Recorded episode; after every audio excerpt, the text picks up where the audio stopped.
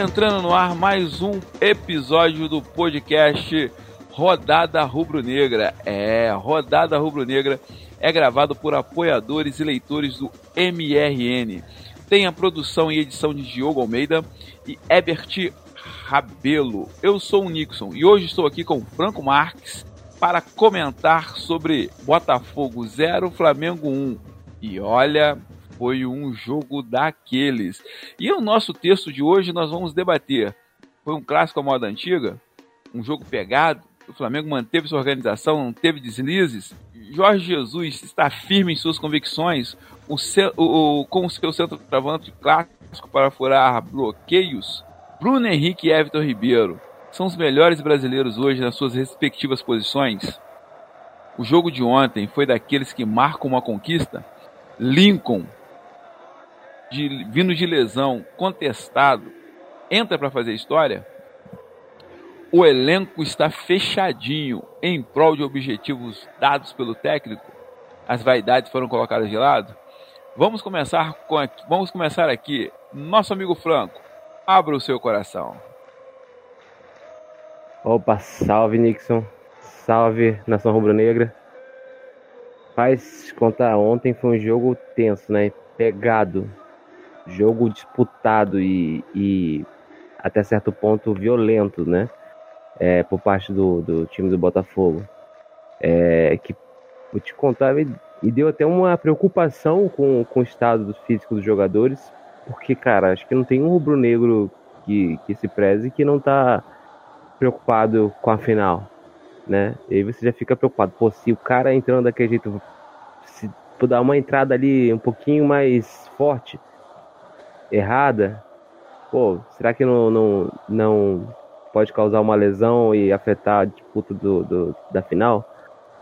Então, assim, foi um jogo muito, muito tenso, né? E acho que eu não, não consigo encontrar outra palavra para descrever o jogo de ontem. Botafogo e Flamengo, eles vivem, eles vivem assim, há muito tempo eles não têm uma rivalidade tão pesada.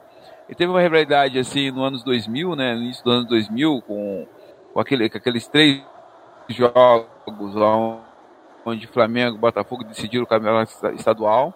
Né, teve e depois ele parou, voltou agora, né, com, com, com essa nova onda do Flamengo, mas tecnicamente o Botafogo é muito fraco, muito fraco. É, é, é, é acho que é a pior equipe do Botafogo que eu vi jogar até hoje. E olha que eu já vi times ruins do Botafogo, mas esse para mim é o pior é um time pesado, é um time sem criatividade e ainda acreditou ainda em um técnico para mim que cheira o fracasso. Mas o nosso caso aqui não é falar de Botafogo, é falar de Flamengo. Veja um Flamengo é, jogando um clássico de ontem com, muito, com muita intensidade. Veja um Flamengo que está voltado para o título. Não perdeu em momento nenhum a organização dele. Aos 44 minutos você viu um time totalmente organizado, não é aquele desespero de bola longa, essas coisas todas. E o Jorge Jesus ele tem uma visão muito clara do elenco dele. Não é mais ou menos por aí, ô Franco? Concordo. Mais ou menos por aí mesmo. O, o time do Botafogo é, tá muito. Com, com o Barroca já, já não era muita coisa, né? Mas pelo menos tinha um, uma organização e dava jogo. Agora, com o Valentim, assim, é, com perdão do trocadilho, é o quê? É jogar na valentia, né, cara? Porque não tem futebol, né, cara? Os caras não tem proposta de jogo. E eu acho que foi o que o, o Jesus falou, né? Que é, não teve. Eles não tentaram vencer o, o Flamengo. Não houve proposta de jogo. Não tentaram parar o Flamengo com o futebol né? Tiveram que apelar para outra maneira. E há outras maneiras mais limpas de tentar parar o Flamengo. É, a gente pode falar como tudo bem que são é, são exemplos de, de, de, times que foram derrotados e de maneira é, acachapante, mas o Corinthians e o, e o principalmente o Grêmio perderam de maneira limpa, né, cara?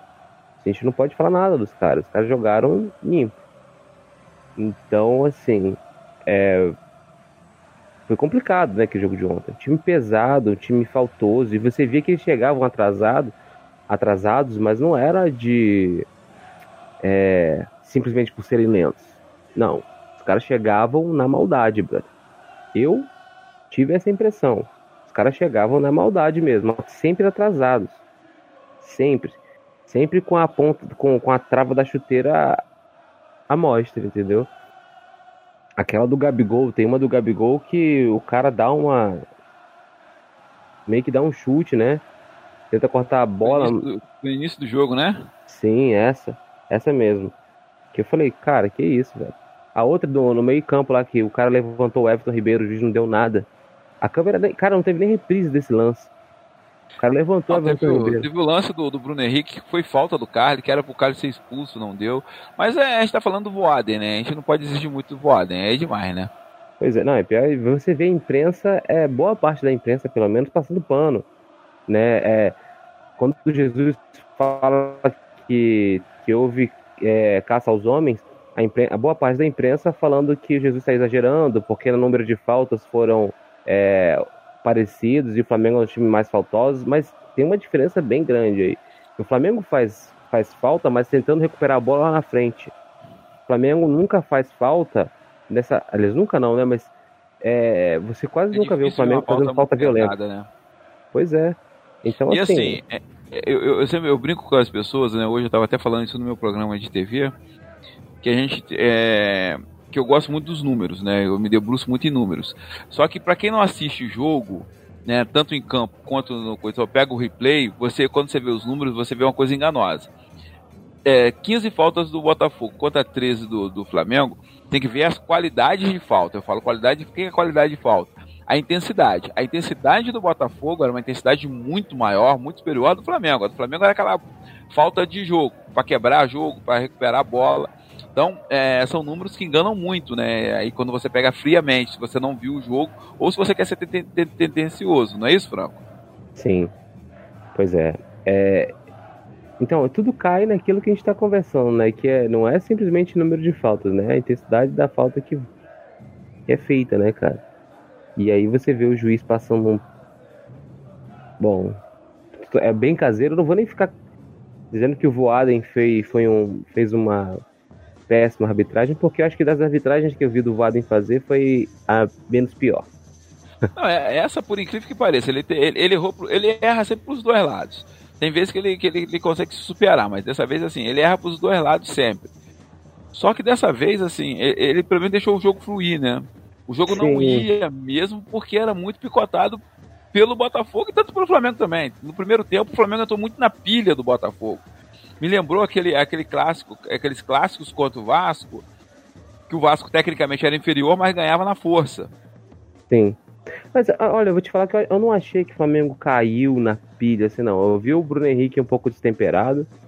É, mas eu não sei também o que, que o cara falou pro Bruno Henrique tá, é, ter dado aquela, aquela leve surtada, mas o Bruno Henrique é, não não subiu também é, o nível. O tom dele, né? É, não sei, porque assim, você viu o Guerreiro, por exemplo, naquela época, contra o Vasco, é, o Guerreiro, ele fazia escândalo, né? Parecia uma porra da prima dona.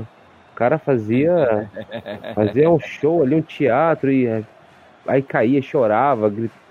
Cara, ou, ou então também acertava com a mesma intensidade. No Bruno Henrique não, ele reclamou, você viu ele dar uma, uma discussão, ter uma discussão, mas os jogadores do Flamengo não partiram para o mesmo nível. Tentaram jogar, só que não estavam conseguindo. Além de estar num um dia ruim, o Botafogo tá jogando a vida naquele jogo. É o o, o Botafogo, o jogo ficou muito picotado. Então acho que foi por isso que o jogo não andou. Agora, pegando aqui, é, é, as convicções. É, é, o, o, Jorge Jesus sempre fala: a gente precisa de um centroavante, precisa de um centroavante, precisa de um centroavante, um homem de área, um homem de área. Ontem, para quem assiste, quem assiste o jogo e gosta de análise tática, você via que em dado momento, já com o cansaço da equipe do Botafogo, tanto o Carly quanto o outro zagueiro do Botafogo, me fugiu o nome dele aqui agora. Gabriel. O Gabriel, isso. Eles deixavam um buraco ali entre, entre eles ali, eles já estavam perdendo o compasso ali quando ele coloca o Lincoln e 90% da, da, da torcida do Flamengo quase infartou naquele momento, e os outros 10% infartou quando entrou o Lucas Silva. é, o gol sai justamente nesse buraco. Isso mostra que ele, tá, ele, ele, ele conhece bem é, esse elenco dele. Ele está mantendo as convicções dele. Ele sabe o, o, o, o que ele precisa para esse elenco para mudar um jogo. Olha, Nixon, acho que eu vou um pouco além. Eu acho que não é só conhecer o próprio elenco, que eu acho que ele conhece muito bem. Então ele não apostaria no jogador e você vê ele, ele usando bastante a base. É, o Jesus, ele é um nível acima dos outros técnicos. Ele lê muito bem o jogo. Eu acho que esse é o ponto, entende? E, e aí ele, ele só mostrou, é, eu acho que para a direção e para a própria torcida, para os comentaristas também, por que, que ele precisava no, no centroavante. Não é simplesmente para tirar o Gabriel dali ou o Bruno Henrique dali, não. Porque ele precisa ter opções de jogo. E o Lincoln, ele não sentia que o Lincoln tinha esse preparo, ou sentia que o Lincoln poderia demorar a ter esse preparo, essa capacidade. Bom, que bom que o Lincoln conseguiu, né? E ali ele leu muito bem o jogo. Eu, acho que como a maioria da torcida estava indignada, cara, o René errando muito passe, não, bota o Felipe Luiz, essa é a hora. O jogador do que estava em cima do, do René foi expulso. Então, essa era a hora do Felipe Luiz entrar. E ele não colocou, ele foi lá e contrariou todo mundo e colocou o Lincoln. Não cansado de contrariar todo mundo, colocou o, o Lucas Silva, depois o Pires. O Gerson, isso. Aí você vê e fala, pô, o cara, ele cala a boca da torcida. É, e dos e dos demais, todo jogo. É incrível. Você... É, e, e, e, isso, isso mostra o seguinte: ele pelo menos está ele tá, ele tá, ele tá, ele tá gostando do que ele está vivendo aqui no Brasil, né? Ele está amando isso. Sim. Porque não, não, se ele não estivesse gostando, ele estaria totalmente fora disso aqui. Estou gostando muito dessa intensidade do Flamengo. É, o Jorge Jesus ele contraria todo mundo, ele, ele muda, né? Ele muda as peças, ele não faz aquelas alterações tradicionais, que é, ah, eu vou tirar esse aqui, vou colocar aquele, ah, o Renê tá ruim, então vou colocar o Felipe Luiz ele vai, eu quero um ataque. Então, nesse momento, então eu preciso de um homem de área. Então, vou colocar um homem de área. Ele olha para o banco, eu não tenho o Cavani, eu não tenho o, o Balotelli, eu não tenho o Ibrahimovic, eu tenho quem? Tenho um poderoso Lincoln. Então, vamos de poderoso Lincoln e vamos ver o que ele vai fazer. Ele fica lá. E uma bola espetada. O Everton Ribeiro e o Bruno Henrique na minha opinião, junto com, com a Rascaeta, para mim, são os melhores da posição no Brasil. Em termos de brasileiros, Everton Ribeiro e Bruno Henrique, para mim, são os melhores. Isso é uma outra história. Mas você vê esse JJ realmente com esse domínio todo e, e mostrando para a direção: olha, quando eu peço, eu tenho razão? Olha, é, antes de responder isso aí, só voltando um negócio, eu concordo com os melhores jogadores da posição. E inclusive eu acho que o. Eu não lembro quem foi que falou isso, algum jornalista comentou isso, mas que o Everton Ribeiro é o jogador que mais se aproxima do, da concepção que a gente tem de craque dentro do Brasil. Ele é. O cara é, é, genial, assim. Tem momentos dele que são. Você não pode tirar o cara de campo, que é impressionante. Ele sempre faz alguma coisa, faz uma jogada, ele sempre inicia a jogada do gol. É impressionante. Ele participa demais. Ele é muito essencial para esse time. É, e sobre o Jesus, eu acho que aí é aquilo que você falou também, né? Que é o quê? Ele é um cara que também tem muito domínio dentro do, do, do, do elenco dele, né? Ele não substituiu, não fez aquelas substituições convencionais, que era botar o, como eu, eu falei, botar o Felipe Luiz no lugar do, do René, para melhorar o passe e passe de infiltração, mas boa parte da torcida também pediu o Reinier, né? E ele não colocou o Reinier. Quando tirou o Vitinho, colocou o Lincoln. Mudou o Gabriel, o Gabigol de posição. O cara fez um. Enfim. E, e o Bruno Henrique também. É, eu acho assim que ele é aquele cara que se ele pede um jogador para posição é porque ele precisa daquele jogador. Ele sabe que o cara vai fazer diferença. Ele precisa de jogador que ele prova que se ele pede é porque ele precisa. Isso é muito importante essa simbiose também, diretoria e, e treinador, porque vai contratar aquilo que, ele, que, que é necessário. É, é o MRN depende do apoio de leitores como você para continuar fazendo uma cobertura criativa, propositiva e ética do Clube Regatas do Flamengo. Junte-se a nós. Acesse catarse.me MRN. E ainda, galera, você pode nos seguir, é, você pode nos seguir e comentar este programa no Twitter, arroba MRN Podcast ou no próprio arroba MRN underline CRF. Voltando à nossa pauta aqui, o Franco, é, nós falamos do Bruno Henrique. O jogo de ontem, aquele jogo, aquele jogo pegado, né, pensando lá no, lá no dia 23, mas esse jogo, o Campeonato Brasileiro, é aquele jogo, junto com aquele jogo do Fortaleza também, que é um jogo embaçado também, são jogos que marcam o time campeão.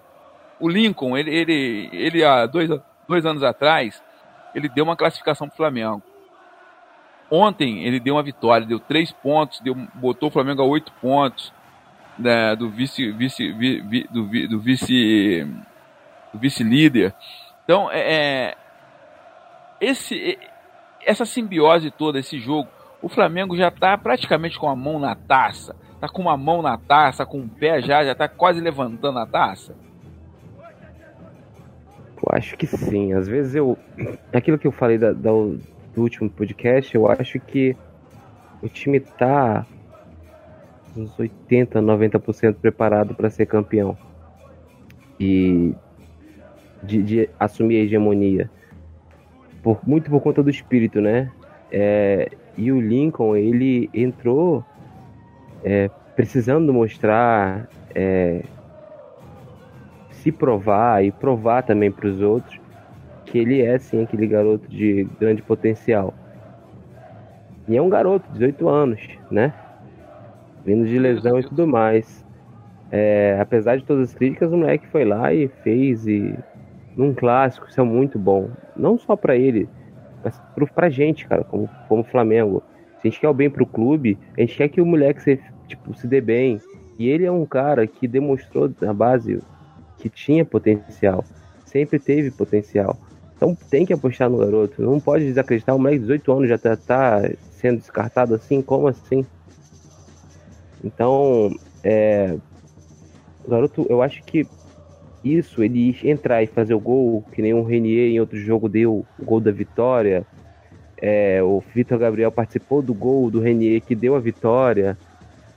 Esses garotos entrando, né? Eu acho que, sim, é um sinal e entrando com gana, né? Entrando com com garra e com estrela, eu acho que sim, um time que tá dando aquelas mostras de que ninguém tira o título do Flamengo. Aproveitando esse, esse, esse ensejo, né? Você, você é... A moleque, a gente fala do Lincoln, parece que o Lincoln tem 40 anos de idade, mas ele só tem 18 anos. 18 anos. O jogador com 18 anos não está pronto. E o Lincoln, ele me parece, eu já falei isso aqui num podcast alguma vez, não me recordo se foi no, no segundo ou no terceiro podcast. O Lincoln me parece muito, lembra muito Vitinho, ele é muito introvertido, ele, ele, é. Ele precisa, ele precisa assim, precisa de carinho da torcida. E a, a torcida desconfia muito do Lincoln. E ele já, ele dá mostras de, de ser um bom jogador. E, e assim, nós não entendemos, vamos falar a verdade, o, o brasileiro não entende muito de tática de jogo, não enxerga muito bem o jogo. Tanto que ontem muita gente pedia, ah, tem que entrar o Diego. O jogo não era pro Diego ontem. O Renier, o jogo não era pro Renier, o jogo era para um homem de área. A gente só vai entender isso no final do jogo. Então você, a gente vê o seguinte: tanto o Sampaoli, eu vou falar um pouquinho de outro, outro técnico, quanto o Jorge Jesus, eles estão anos luz à frente do futebol brasileiro. É uma coisa incrível isso, Franco. Concordo. Concordo gênero, número e grau. A gente tem uma, uma ansiedade em, em queimar os outros, né?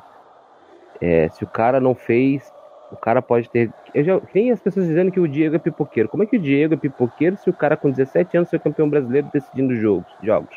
Sendo sim, sim, sim. um dos melhores jogadores do, do, do, time do Brasil e tudo mais. Um cara que bateu é, pênalti em decisão novo, bateu pênalti em decisão de Champions League no, no Porto. Então, tipo, como é que as pessoas têm a, a, a, a capacidade de chegar e fazendo gol ainda por cima no pênalti, né? Acertando o pênalti. Então, como é que as pessoas têm capacidade de chamar que o cara é um pipoqueiro? Como é que a pessoa fala que um outro é fracassado?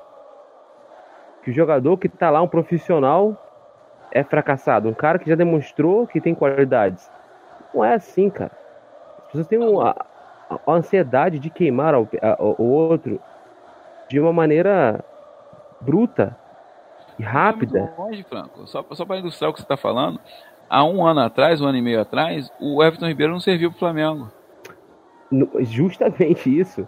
Né? Há pouco tempo atrás, é, quando chegou, né, era o Everton desnecessário Ribeiro. Isso, Everton desnecessário Ribeiro. Só que o cara, assim, ele tem uma técnica muito, muito pontual. Muito pontual. Felipe Luiz falou que ele é o, assim, do Flamengo, ele, ele é o que se assemelha, ele é o Messi do Flamengo, tirando as devidas é, comparações. É o cara que decide. O Hoffman hoje no. Odair Helma, né? Ele hoje uhum. no, no, no, programa esportivo, o que, que ele fala? O, o, eu vi o, o melhor jogador do Brasil para mim é o, é o Everton Ribeiro. Ele pega uma bola no jogo internacional, ele decide uma jogada em, em três segundos e, vai, e faz o um movimento para dar o tapa na bola para pegar o Bruno Henrique. Então é esse jogador que, que, todo mundo tava queimando há um ano atrás, há seis meses atrás também estavam reclamando do cara. Seis meses? Você dá aí alguns meses, um mês, dois meses, três meses, sei lá, pouco tempo atrás agora, as pessoas dizendo que ele tava estragando, ele tava virando um novo Giras, né? Isso. Dizendo que ele ficava sempre é, girando com a bola. As pessoas não entendem. É é, aí é aquilo que você falou também, acho que a gente não entende muito de tática, né? A gente vê, a gente tem muito aquela concepção que o Luxemburgo tem, né? Se, se, se arruma defensivamente e lá na frente os caras decidem. Se o cara não decidir, o cara é fracassado, é pipoqueiro. Se o cara decidir, o, cara é craque. E o jogo é coletivo, né?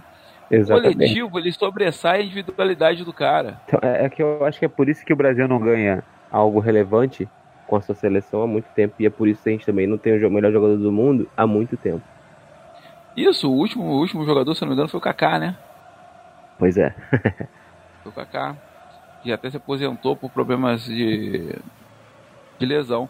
Mas assim, é, é e falando desse, desse conjunto mesmo, de, né, de, de coletividade, o elenco do Flamengo, ele está fechado, fechado que eu falo, no, fechado em prol dos objetivos dados pelo técnico.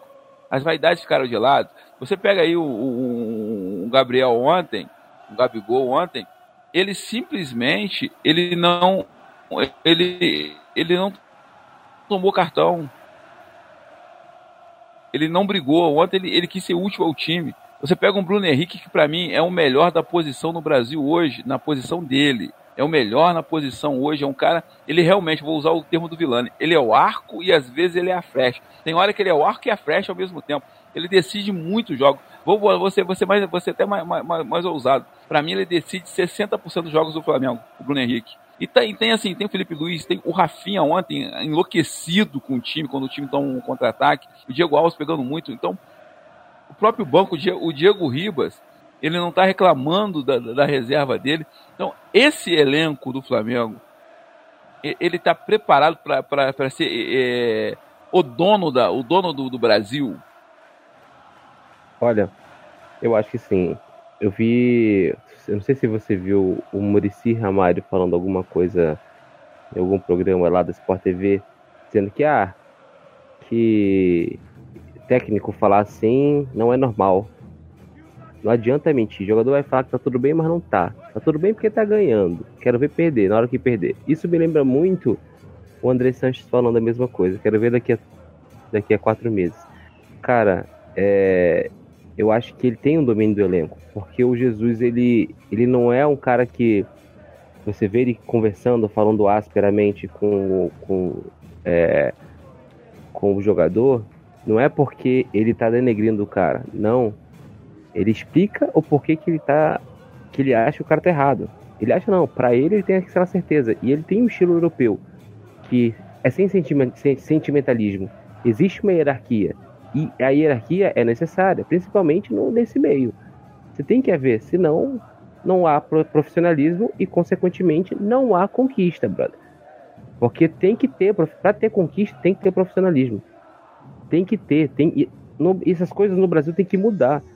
Senão a gente não vai conseguir voltar a ser é, é, dominante no cenário do futebol mundial. Vai ser sempre essa bagunça que é aí, cara. Como tá no, no, no, no resto do país entendeu?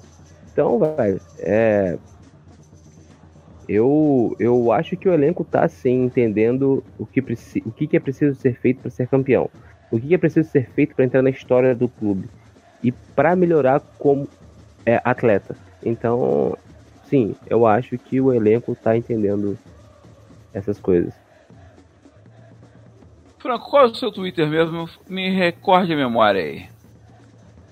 É Marques, underline 2, underline Marques.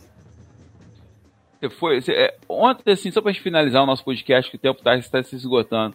Você foi ao Engenhão ontem, Franco? Ficou na torcida do Botafogo também? É, não. Gra... Bicho. foi um jogo que eu optei por não ir. Esse jogo. Eu, eu estava com um amigo pensando, pô, vamos, vamos ou não vamos? Foi de última hora assim. Falei, não, não vou, não vou arriscar. Não vamos comprar o ingresso. Vamos deixar pra ir contra o Bahia mesmo. Ainda bem que não é, foi. Domingo, porque... domingo vai ser bom, vai ser bom domingo, hein? Pois é. é né? Infelizmente, assim, acho, acho que o Botafogo vai tomar uma, uma penalidade muito alta, vai perder mano de campo. Perder pelo menos os três manos de campo e isso aí vai decretar a queda do Botafogo. Oi? Você falar, Franco? Não, é só para fazer uma correção.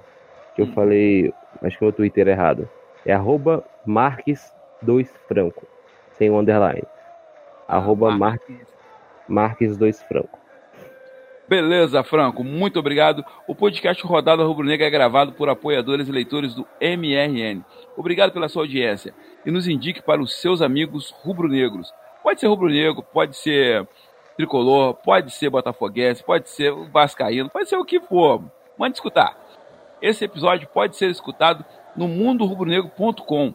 Aí lá, cara, lá tem cada tem uma coluna, tem colunas maravilhosas no mundo rubro-negro. Você vai amar as colunas que tem lá. No Spotify, no Deezer, em todos os aplicativos do podcast. De podcast. Eu, particularmente, gosto muito do Google Podcast. É, no post deste episódio, lá no MRN, você encontra o link para entrar no WhatsApp do grupo da galera que curte o Rodada e quer trocar ideia com a gente.